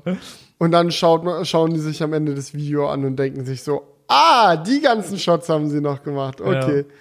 Weil, also das ist halt so eine Sache, was ich auch bei ganz vielen ähm, Auto-YouTube-Kanälen sehe, nicht bei allen, aber bei einigen, dass die halt dann einfach das Footage von Kia benutzen. So. Mhm. Und ich meine, das ist ein mega geiler Service von dem Autohersteller, aber ich finde so, dann verliert man doch irgendwie so das, das Videodrehen komplett. Mhm. So, äh, man ist, ist halt, eigentlich halt, da, um seine Meinung kurz mal vorzulesen und dann. Ja. Also okay, vielleicht kann man auch sagen, man kann sich dann besser darauf konzentrieren, das Auto zu testen, weil natürlich, da geht auch viel Zeit einfach drauf, die Shots zu machen. Aber mhm. ich finde, das hat dann irgendwie nichts mehr Eigenes, wenn man dann einfach vom Autohersteller die Shots reinlegt und das war's. So, keine Ahnung. Das, das ist, glaube ich, glaub, da, da, spricht so der Filmemacher aus mir. Das, das würde mich einfach mega, mega stören, einfach so zu sagen, okay, ich lade einfach die Shots kurz runter, danke, das war's mit dem Video so. Hm. Was mich jetzt noch interessiert, weil ich das hier gerade in unseren Shownotes sehe, ihr habt nicht nur bei Ionity geladen, oder? Ja, ähm, mit, mit dem Kia EV6 schon. Ah, okay. Aber das war noch so ein Thema, was ich mit reingeschrieben habe, weil ich das einfach cool fand. Denn überall in Schweden sind, ich weiß nicht, ob überall, aber bei den Superchargern, wo wir auf jeden Fall Viele. waren. Ich würde sagen, 80 Prozent aller Supercharger ja, sind offen. Waren die halt offen für andere Autos und es war so ein richtig anderer Vibe. Und da wollte ich nochmal mit dir drüber sprechen, weil Hau raus, wir, haben, war's? Wir, haben, wir haben an vielen Superchargern geladen mit dem Tesla auf dem Hin- und Rückweg. Und es war so cool, wie viele Autos da einfach standen, die keine Teslas waren. So, wir hatten einmal einen, einen, einen Stopp da standen genauso viele Fremdfahrzeuge am Supercharger wie Teslas. So, ich glaube, da waren irgendwie vier Teslas und vier Fremdfahrzeuge. Und wie und viele so Stalls? Also wie viel war noch frei? Und da waren dann, also war alles immer sehr voll, muss man tatsächlich sagen. Nicht so voll, dass man nichts mehr, nicht mehr laden konnte, aber war schon immer so 70 Prozent ausgelastet. Mhm. Also ich glaube, da waren es dann wahrscheinlich 16 Stalls oder so. Oder 12 wahrscheinlich. Und da waren dann noch vier frei, irgendwie so. Und äh, dann stand da auch ein EV6, dann stand da ein Ionic 5, dann stand da ein Polestar, dann stand da mal ein ID3 und es hatte so einen ganz anderen Vibe wie dieses, ähm, wir Tesla-Fahrer sind unter uns und am Supercharger stehen nur Tesla-Fahrer. Und das fand ich halt wirklich cool. So, diese, diese, da merkt man auch so, wie viele coole Autos es gibt, die jetzt aktuell schon elektrisch unterwegs sind und das fand ich einfach so vom, von der Atmosphäre sehr cool. Und da freue ich mich auch sehr drauf, wenn das in Deutschland dann auch irgendwann so ist. Dass einfach jeder an einem Supercharger laden kann. So wie die Teslas ja auch überall laden können. Das ist einfach eine Sache der Fairness ich, irgendwie. Ich muss auch sagen, ich finde das auch super nice, dass sie diese Supercharger öffnen und bin dem Ganzen sehr positiv gegenüber eingestellt. Äh, vor mhm. allem, weil ich weiß, dass es genügend Situationen gibt, wo man die auch einfach braucht. Also wenn es halt äh, eine andere Station in der Nähe noch gibt, aber die ist voll oder es gibt eine, die ist dann wieder down oder man ist halt irgendwo, wo es gerade keine gibt, ist man immer absolut dankbar, wenn man dann halt an den Supercharger ran kann. Ähm, ich bin mal gespannt, ob das, ob das noch zu großen Streitereien und äh, so ein bisschen äh, Befei Anfeindung, sage ich mal, noch zwischen den verschiedenen E-Autofahrern führt, weil es ja viele E-Autos gibt, die an diesen Superchargern, einfach weil die diese mega kurzen Kabel haben, ähm, Stalls blockieren. Also du hast zum Beispiel jetzt erzählt, ein ID3 hat da geladen. Der ID3 mhm. hat ja anders als ein Tesla nicht hinten links seine Ladebuchse, sondern hinten rechts. Das heißt, wenn er sich rückwärts an den Supercharger stellen muss, um an dem zu laden, blockiert er nicht nur den Parkplatz, auf dem er steht und lädt, sondern auch den rechts daneben, an dem ja eigentlich zu dem eigentlich das Kabel gehört, an das er sich selber rangesteckt hat. Weißt du, wie ich meine? Ja. Weil, vom, mhm. weil er quasi sich auf einen Parkplatz stellt, aber von dem anderen das Kabel nimmt. Und ich glaube, solange man immer noch einen Platz findet, ist es, glaube ich, sehr, sehr chillig. Und genau dieser Vibe, den du meintest, so alle sind irgendwie happy und alle sind zusammen und freuen sich auf die tolle neue elektrische Zukunft. Aber wenn du zum ersten Mal an einem Supercharger nicht laden kannst, weil ein Porsche Taycan quer vor drei Superchargern steht, äh, da wirst du dann, glaube ich, sauer. Ja, das ist auf jeden Fall. Ein Porsche Taycan habe ich auch nicht gesehen. Aber ähm, es gab auch einen Supercharger, wo, glaube ich, außer ich habe gerade einen Denkfehler, die das berücksichtigt haben. Ähm, weil es gibt dann teilweise auch immer verschiedene Positionen von den Ladesäulen, wo du dann auch trotzdem, glaube ich, richtig stehen kannst, wenn du ein ID3 hast. Aber trotzdem, wenn du dann mit dem ID3 ja, kommst, ja. muss auch eben dieser frei sein. Also es wird schon Probleme auf jeden Fall geben bei, bei ich dem ganzen System. Ich bin mal gespannt, System. wie da die Lösung im Endeffekt aussehen wird, weil man kann ja jetzt nicht als Tesla sagen, so, yo, wir ignorieren das einfach so. Man kann auch nicht von der Automobilindustrie erwarten, dass in Zukunft jeder seinen Ladeport an dieselbe Stelle macht. Ich glaube, da wird Tesla langfristig den kürzeren ziehen und sich dann eine Lösung für ihr Netzwerk überlegen müssen. Also irgendwie entweder so viele Stalls bauen, dass es egal ist oder mal ein neues Stall-Design irgendwie an den Start bringen, wo längere Kabel dran sind. Äh, ich mhm. bin gespannt, wird interessant. Auf jeden Fall. Ähm, ja, aber das war, das, das Problem gab es halt nicht, weil da genügend frei war tatsächlich bei den Stalls. Aber ja, das kann zu Problemen führen. Ich glaube auch, dass für andere Elektroautofahrer der Supercharger eher eine Notlösung ist, weil er ist ja auch eigentlich fast das teuerste, was du aktuell machen kannst. Also wenn du Kommt normalen auch drauf an, wo man fährt. Ich glaube tatsächlich, dass es in Skandinavien nicht so schlimm ist wie in Deutschland. Aber in Deutschland haben wir 60 Cent pro Kilowattstunde und wenn es nicht schon wieder erhöht wurde, keine Ahnung. Ähm, und das ist halt schon echt teuer im Vergleich zu anderen ja. Anbietern. Also gerade wenn du so eine Ladekarte irgendwie von, wie heißt es, Ellie oder so hast. Ja, da zahlst heißt, du irgendwie 10 ja. Euro im Monat oder so und dann bist, äh, bist ja. du da bei 35 Cent oder so oder 45 Cent die Kilowattstunde. Also da überlegt man sich dann zweimal, ob man sich wirklich an den Tesla Supercharger stellt. Ja. ja. Aber gut, ansonsten ein kurzes Statement zur Sachlage noch von mir. Ich mhm. bin jetzt mit allen aktuell verfügbaren Folgen von For All Mankind Staffel 3 durch. Und diese Serie ist so nice. Also ich weiß nicht, vielleicht trifft ihr auch einfach nur meinen persönlichen Geschmack komplett. Aber falls ihr irgendwas mit Raumfahrt anfangen könnt, äh, unbedingt anschauen. Und selbst wenn ihr nichts mhm. mit Raumfahrt anfangen könnt, einfach nur eine geile Action ja. und aber auch Unterhaltungs- und Drama-Serie, alles mit drin. Ja, ich muss auch sagen, ich habe auch angefangen zu schauen, ähm, nachdem du gesagt hast, dass es die neue Staffel gibt. Und ich bin jetzt bei der Folge 3 und ich muss auch sagen, ich finde es auch mega geil. Also mich hat es jetzt auch gar nicht so sehr gestört, dass es halt quasi noch in der Vergangenheit spielt, aber manche Technologien schon aus der Gegenwart jetzt hat. Ich glaube, das spielt so 1992 am Anfang mhm. der Serie und da laufen die dann teilweise auch schon so mit Videocalls und so weiter rum. Ja, die, äh, die Entwicklung so ist einfach anders. Das ist einfach, glaube ich, ja, ein Alternativszenario. Genau. Die landen ja auch auf dem Mars so in der dritten Staffel und das ist so ein, so ein Ding. Klar, wir sind jetzt noch nicht auf dem Mars gelandet, so, das haben wir nicht hinbekommen, aber man muss auch sagen, nach dem äh, Rennen zum Mond hat sich die Entwicklung der Raumfahrttechnik ja auch drastisch verlangsamt bei uns in der echten Welt, sage ich mal, während es in der Serie ja so ist, dass die Amerikaner das Rennen zum Mond verlieren und dann dringend ein neues Ziel brauchen, wo sie dann wieder gewinnen können. Und dann äh, wird halt die Entwicklung von der Technologie die, man braucht, um zum Mars zu fliegen, auf einmal auf Vollspeed gestellt. Mhm. Ich hatte, ich hatte wieder diesen typischen Ökosystem-Moment. Ich wollte mir nämlich äh, die Serie angucken, gehe so auf meinem Samsung TV, nee, auf meinem Sony TV, ähm, in, in die Apple TV Plus App und äh, merkst so, fuck, ich habe das Abo ja gekündigt, will das Abo abschließen, ging natürlich nicht. Ich hatte auch keinen Rechner dabei. Da musste ich mich irgendwo, ähm, also das MacBook war nicht in, äh, in greifbarer Nähe, da musste ich mich auf meinem Android-Smartphone im äh, Browser bei Apple ähm, anmelden, um dort das Abo abschließen zu können. Ach, man kann das Abo nicht in der Smart TV App abschließen. Nein. Nein, oh. nein, nein. Und auch nicht auf Android. Du kannst es natürlich. Es ist genau das gleiche, wie es andersrum auch war. Weißt ja. du, bei YouTube, obwohl bei YouTube Premium war es dann, glaube ich, einfach teurer. Da konnte man Genau, ja, ja. Aber genau diesen Moment hatte ich, als ich For All Mankind gucken wollte, dieses Abo abzuschließen, war ein Struggle. Aber das ist vielleicht dann auch der Moment, wo man so sagt, ah, neues Gerät nicht eingeloggt, ich bin Neukunde, wo ist mein Probemonat? ist das so? Ja, als Neukunde kannst du dir einen kostenlosen Monat klicken. Aber so, ja, da bräuchte ich doch einen neuen Apple-Account, äh, oder? Ja, ja, genau. Ja, okay. Nee, nee, nee.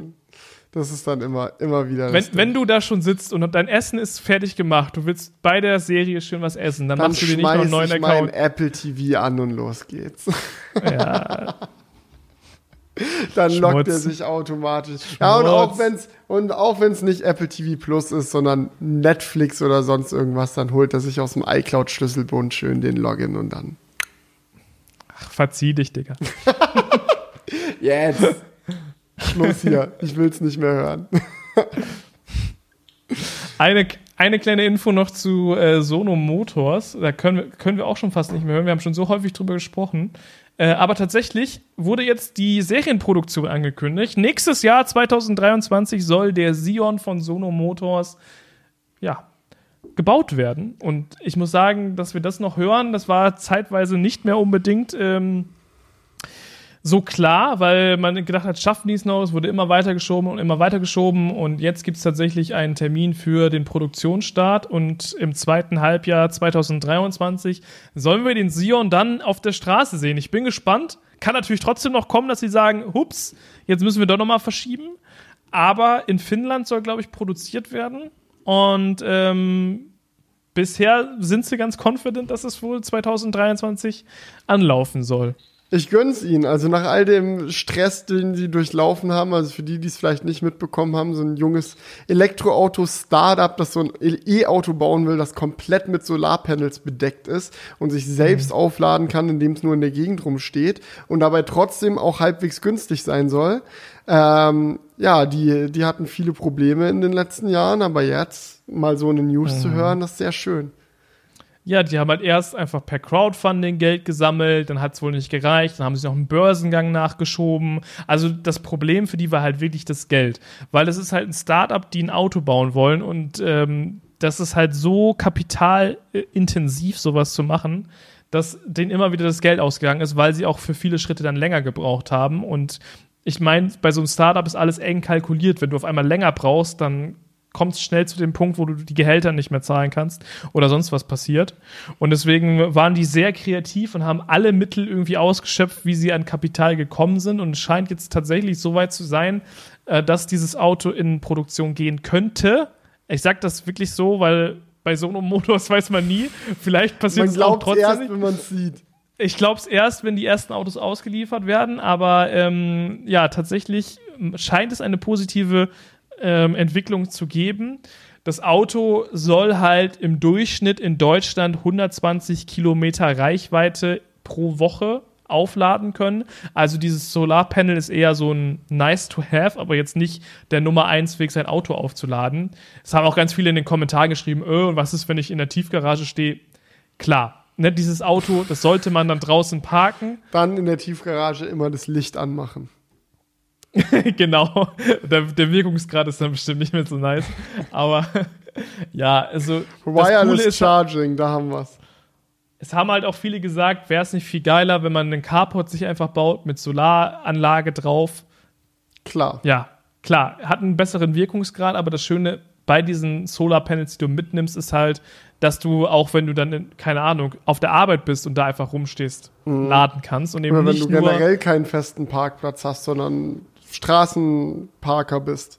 So, wo ja. auch immer du stehst, es geht, oder auch wenn du unterwegs bist. Also wenn du jetzt einen Carport mit Solarpanels baust, hast du den ja bei einem Campingtrip nicht dabei. Aber der Campingtrip nach Italien oder so ist eventuell dann genau der Trip, wo du dich dann freust, wenn du eine Woche irgendwo in der Pampa stehst und da dein Zelt aufgeschlagen hast und dein Auto einfach autark ständig neuen Strom generiert, den du dann für deinen Kontaktgrill und sonst was benutzen kannst, um da dir das mhm. Camping Kaffeemaschine. Ja, ich muss sagen, wenn dieses Auto halt wirklich so kommt, wie es ist, und das kann ich nicht oft genug dazu betonen, dann finde ich es eigentlich echt ziemlich geil. Das Design ist nicht das schickste, also es, es, gibt definitiv schönere Autos, aber was das Auto halt kann, ist halt wirklich cool.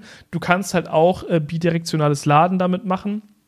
Also du kannst dann auch dein Haus wieder damit mit Strom versorgen oder eben beim Campen äh, Geräte damit versorgen. Und das ist halt alles in Kombination mit der Solaranlage schon cool, wobei man auch, glaube ich, ähm, in Zukunft checken muss, wie anfällig diese Solaranlage ist. Ne? Also was passiert, wenn man mal einen Parkrempler hat? Ne? Ist dann die Solaranlage kaputt? Wie, also, oder du machst da einen Kratzer rein oder so. Ist dann, fällt dann das Panel aus oder was passiert? Ist dann die, ähm, die Effektivität gemindert worden? So, das sind so Fragen, das muss man dann halt wirklich mal testen, wenn diese Autos dann raus sind. Aber wenn es halt so ist, wie Sonos, Sonos, Sono Motors sagt, dann könnte es schon ein wirklich cooles Auto sein. Also ich muss sagen, ich finde es, und deswegen rede ich auch immer wieder gerne darüber, weil ich es einfach cool finde. Wenn es klappen würde, fände ich es einfach sehr, sehr geil. So. so. Ich würde sagen, wir machen mal noch eine Runde Kommentare, um hier einmal kurz ja. mit Schwung reinzusteppen. Wir haben schon wieder entweder oder Fragen bekommen von Geil. Ben Niele. In dem Fall, ich hoffe, ich habe das richtig ausgesprochen. Ähm, ich mache euch mal ein Meinungsquiz. Erstens, Spaghetti Bolognese oder Carbonara Bolognese? Selbst vegetarische Bolognese. Ja, vegetarische Bolognese ist saugeil. Ja, aber Carbonara geht schon auch. Man muss nur in der Stimmung sein, finde ich. Ähm, zweitens, Saftschorle. Zuerst Wasser, dann Saft oder Saft zuerst, dann Wasser? Also bei der Saftschorle würde ich tatsächlich sagen, dass das scheißegal ist. Ähm, beim ja, Kakao. Beim Kakao ist es das Thema. Mm, das kommt als ja? nächstes. Also. Also, ich, ich, ich würde sagen, ich mache es immer so, wie ich es halt in der Hand habe. Ich, ich habe da keine Reihenfolge. Ich sag eindeutig erst Saft und dann Wasser, weil ich finde, dass es einem leichter fällt, die Menge an Saft korrekt zu dosieren. Wenn man erst den Saft eingießt, dann sieht, okay, ah. so viel Saft habe ich jetzt und so viel Platz ist in meinem Glas noch für Wasser. Und wenn es dann doch nicht genau die Mischung wird, die man sich vorgestellt hat, also wenn man irgendwie mit der Hand ausrutscht oder so und dann irgendwie mhm. sich das Glas nochmal anguckt, so, es war jetzt ein bisschen zu viel Saft, kann man, bevor man den Sprudel drauf gießt, auch nochmal easy so einen kleinen Sip Saft pur nehmen nehmen, um dann die, ähm, die Schorle auf das genau richtige Level zu bringen. Clever. Ja, ja, ich meine, mit ein bisschen, mit ein bisschen Vorstellungskraft geht das auch andersrum, aber gut. Kakaogetränk. Zuerst Milch, dann Pulver oder Pulver zuerst, dann Milch? Erst Pulver, ganz klare Sache. Echt? Ja. Okay. Das andersrum macht gar keinen Sinn. Warum? Macht gar keinen Sinn. ja, weil dann hast du doch die ganze Zeit solche Klumpen oben drauf. Die hast du nicht, wenn du es unten machst, weil ich habe da immer die Angst, dass es sich unten festsetzt an der Tasse. Aber da kommst du ja schön mit dem Löffel ran und kannst es halt verrühren. Okay, ich werde also werd, ich, ich werd sagen, beim nächsten Mal genauer drauf achten ich finde es sehr stressig, diese ganzen Klumpen oben drauf zu haben, weil dann ist dein erster Sip quasi nur Kakaopulver. Aber das, manchmal finde ich es auch geil. Also ich finde es auch nice, so ein bisschen mehr Kakao zu machen und dann diese Kakaoklumpen so oben noch so runter zu naschen. Abzulöffeln. Ja. ja, abzulöffeln. Of course. Ja, ich, mache ich auch immer. Ich, es gibt auch die Momente, wenn, es, es gibt auch die Momente, wo ich aus Versehen schon Milch drin habe und es dann nicht anders geht und dann nasche ich es auch gerne weg. Das beruhigt dann am Ende so scheiße Kakao falsch gemacht, aber wenigstens gibt's Sachen ja, zum Runternaschen. Es ist, es ist nicht die korrekte Herangehensweise.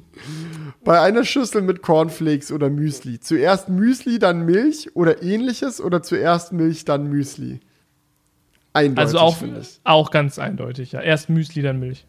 1000 Prozent. Also wer es andersrum macht, kompletter komplett Psychopath. Also ja. da fällt mir, fällt, mir, fällt mir nichts anderes ein, weil erstens möchtest du rumspritzen bei dir in der Küche, so ist es dein Ziel, dass wirklich überall Milchtropfen sind.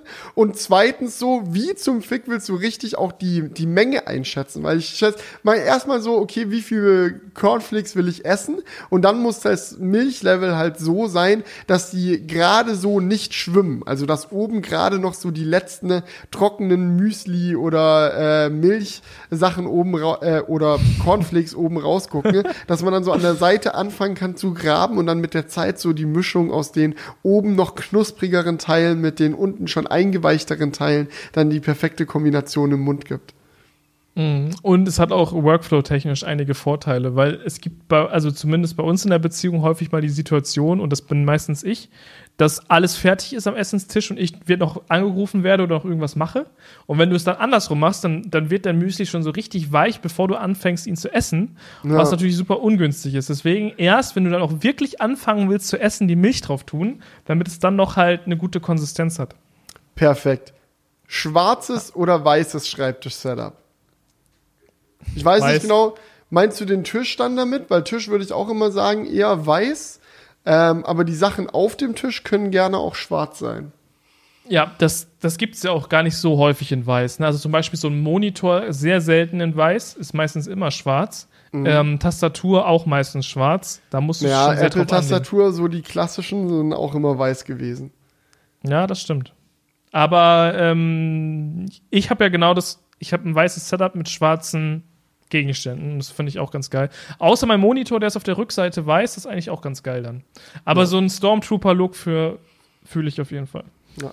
Phantasialand oder Europapark finde ich ganz mies, da so eine Entweder-Oder-Geschichte draus zu machen. Also am liebsten natürlich beides. Wenn ich mich entscheiden müsste, würde ich aber sagen Phantasialand, einfach weil ich unfassbar fasziniert davon bin, wie viel die auf engen Platz gequetscht haben. Die haben jetzt irgendwie dieses Jahr schon wieder eine neue Attraktion aufgemacht, wo man sich durch so einen Abenteuerpfad durch den Dschungel entlang dieser Black Mamba Achterbahn äh, durch den Dschungel kämpfen kann. So keine Ahnung, wo die den Platz noch gefunden haben, um das einzubauen, aber unfassbar beeindruckend, von daher Phantasialand. Wäre genau meine Wahl, weil ich muss auch sagen, ich finde es ich find's stressig, wenn der Park so riesengroß ist und du da so eine gefühlte Wanderung machen musst, um von einem Fahrgeschäft zum anderen zu kommen. Und das finde ich halt beim ähm, Phantasialand irgendwie sehr angenehm. Das ist also die Kompaktheit finde ich einfach nice. Ja. So, Tom hat geschrieben, zum Thema Bewässerung würde mir würde mir Lecksensoren oh, das haben besorgen. Wir, Zum Beispiel das haben wir Aqu vergessen. Aquara Lecksensor oder Eve Waterguard, die dann Alarm schlagen, falls Wasser austritt, um Wasserschaden zu vermeiden. Wasserdruck bleibt gleich, auch wenn der Wasserhahn nicht ganz aufgedreht ist und nur die Durchflussmenge äh, ist dann weniger, braucht nur länger, bis der Druck erreicht wird. Ja, Julian, sag mal, ist bei dir ausgelaufen oder hättest du besser den Eve Waterguard gekauft?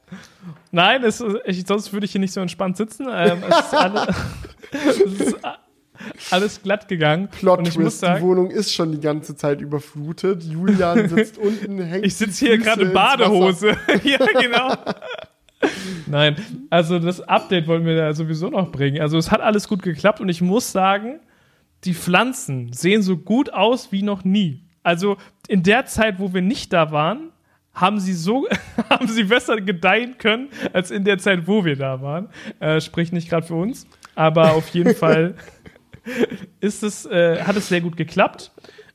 Mm, ich bin jetzt gerade so am überlegen, weil ich den Workflow so nice finde, dass ich den Schlauch einfach draußen liegen lasse und mhm. statt die Gießkanne zu nehmen, dann einfach kurz den Schlauch reinziehe und es hat auch jemand genau. tatsächlich einen Kommentar geschrieben, so jeder normale Mensch nimmt die Gießkanne, Technik-YouTuber müssen da erstmal eine äh, Lösung für engineeren. Gut, bei Julian war es jetzt so, dass er nicht zu Hause war, also hat es eine technische Lösung gebraucht. Aber dazu passt auch sehr geil dieser Kommentar von Techning hat geschrieben, sehr cooles Projekt mit den Pflanzen. Eine interessante Idee wäre noch, mit Hilfe von den Kameras und Bildklassifikation den Zustand der Pflanzen zu analysieren. Beispielsweise könnte man den Wasserhahn das Ventil nur dann öffnen, wenn ein Wassermangel zum Beispiel anhand der Blätter zu erkennen ist. Programmiertechnisch wäre das dann gar nicht mal so aufwendig mit gängigen äh, Python-Bibliotheken. Also da wird schon direkt sehr aufwendig und sehr nerdig. Also äh, genau, genau mein Geschmack finde ich gut. Da ist man ja, eine KI dafür trainieren. Finde ich auch cool, aber ich weiß nicht, ob das so das Ziel sein sollte bei der Gärtnerei, dass du immer, dass deine Pflanzen immer erst einmal durchhängen müssen, bevor sie was zu trinken kriegen. also es sollte ja eigentlich so sein, dass es halt immer ein gutes Level hat. Mhm ich weiß nicht, wie, wie, wie günstig das für die Pflanzen ist, wenn sie immer erstmal einmal komplett durchhängen die müssen, KI sodass dann kann, kann sehen, wie äh, trocken der Boden ist, auf dem die Pflanzen stehen und dann handeln. Vielleicht ja, aber dann kannst du doch da besser einen Feuchtigkeitssensor reinstecken, oder? Ja, ja. Dann aber dann wäre es ja nicht aber so. Aber klar, KI ist natürlich cooler zu programmieren und dies und das. so, liebe Crew, ich mag euren Podcast einfach sehr. Eine unwichtige, aber für mich interessante Frage. Wenn ihr eure Podcast-Folge für die Zuschauer beendet, beendet ihr dann auch direkt euren Call, euer Gespräch miteinander oder sagt ihr euch noch extra Tschüss? Ist danach zum Beispiel noch ein gechillter Call beim Abbauen oder so ähnlich? Und was passiert, bevor ihr auf Record drückt? Können wir oh. aus dem Nähkästchen plaudern? Also ich glaube, ja. im Normalfall ist es so, vor der Episode besprechen wir immer erstmal entspannt so, worüber wir überhaupt quatschen wollen, machen uns so eine kleine Themenliste zusammen, suchen vielleicht noch mal ein paar Kommentare raus. So, da telefonieren wir meistens schon miteinander. Und es passiert auch häufig, dass dann random irgendwelche Themen zur Sprache kommen. Wir anfangen über die zu quatschen, merken, das ist eigentlich voll das äh, lustige Gespräch gerade, ab auf die Themenliste damit. Also ähm, das kommt schon ja. vor. Danach ist es manchmal auch länger, aber je nach Situation. Wenn wir beide irgendwo hin wollen oder so, dann wird auch manchmal einfach eiskalt aufgelegt und dann ciao. Aber ein persönliches Tschüss gibt's auf jeden Fall immer noch.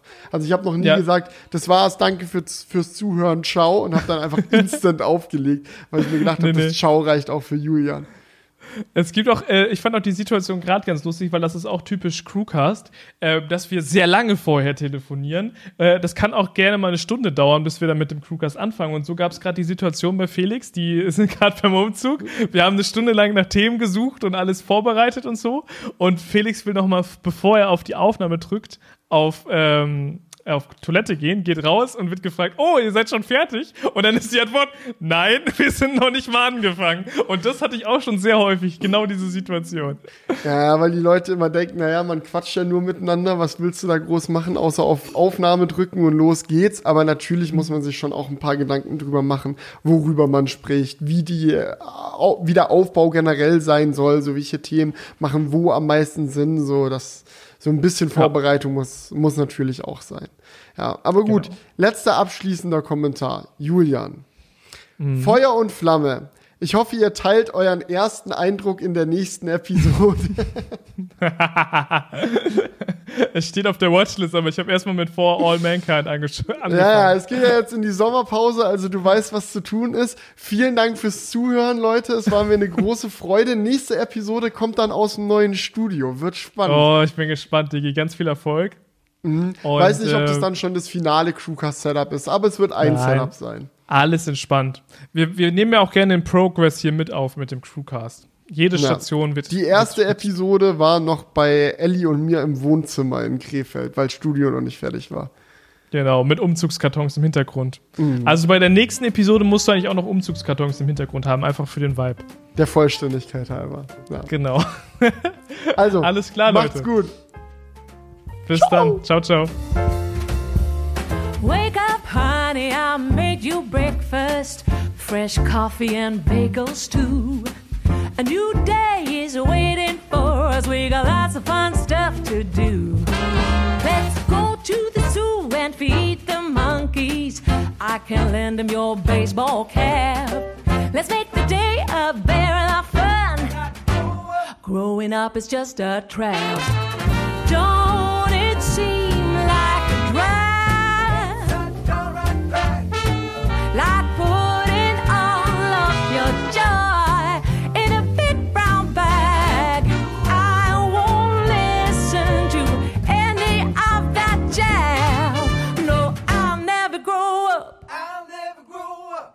Growing up is just a big fat trap. I take pride in never working a day.